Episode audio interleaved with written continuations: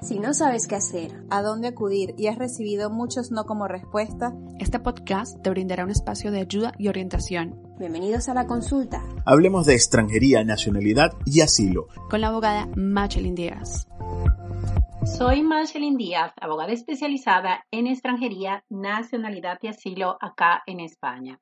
En este episodio de podcast quiero hablar sobre la reagrupación familiar, en especial a las personas que tienen la residencia por razones humanitarias.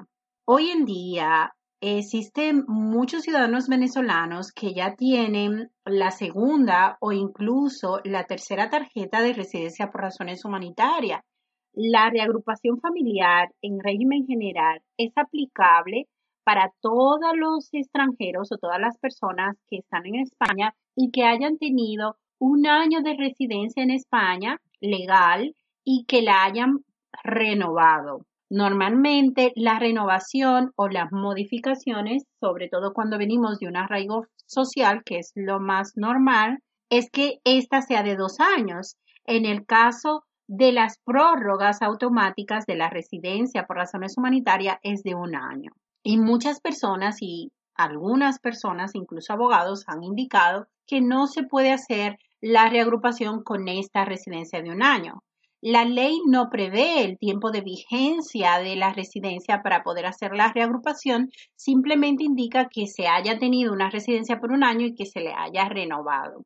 Eh, lo que sucede es que el proceso de reagrupación, sobre todo en comunidades autónomas como Madrid, suele ser bastante demorado, suele demorar hasta cinco meses y probablemente puede que se encuentre en la coyuntura de que la residencia por el cual eh, depende ese familiar que se quiere reagrupar esté ya muy cercano a caducar. Y eso puede generar que todo el proceso de reagrupación se vaya, digamos, al fracaso de que se le deniegue el visado o que no se le permita la entrada justamente porque el familiar que da el derecho a, la reagrupación tiene la tarjeta caducada. Por lo cual, lo más recomendable para hacer este proceso de reagrupación es hacer la modificación. Pero si nosotros tenemos nuestra eh, residencia renovada y tenemos ya toda la documentación y todos los requisitos para poder hacerlo, podemos irnos a hacer la reagrupación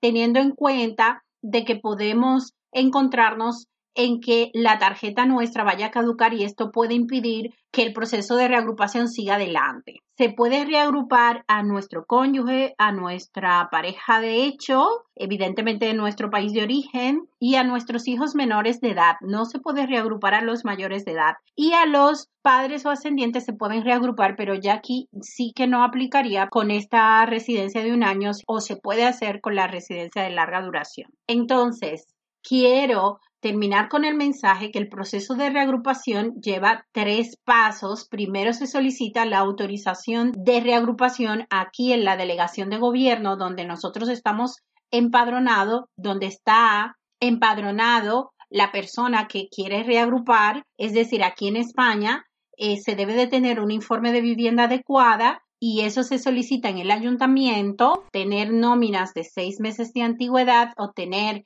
eh, un autónomo de seis meses de antigüedad con los suficientes ingresos para demostrar que se tiene la solvencia necesaria para mantener al familiar que queremos reagrupar. Luego, pues el contrato mínimo de un año para que nos puedan conceder el permiso para poder reagrupar a nuestro familiar que está en nuestro país de origen. El segundo paso es el visado. Después que se tenga el visado, se viene a España y se hace la huella.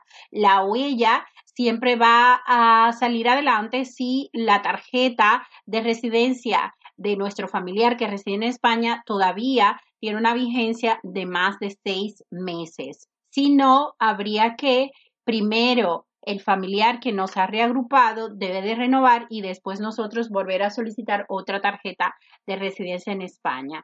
De igual manera, pienso hacer un directo referente a esto. Espero dar algunas pinceladas en este podcast Gracias por compartir este nuevo episodio de la consulta Hablemos de extranjería, nacionalidad y asilo. Recuerden suscribirse en nuestro canal de YouTube y comenzar a escucharnos por eBots, Apple Podcasts y Spotify. Hasta el siguiente episodio, un saludo.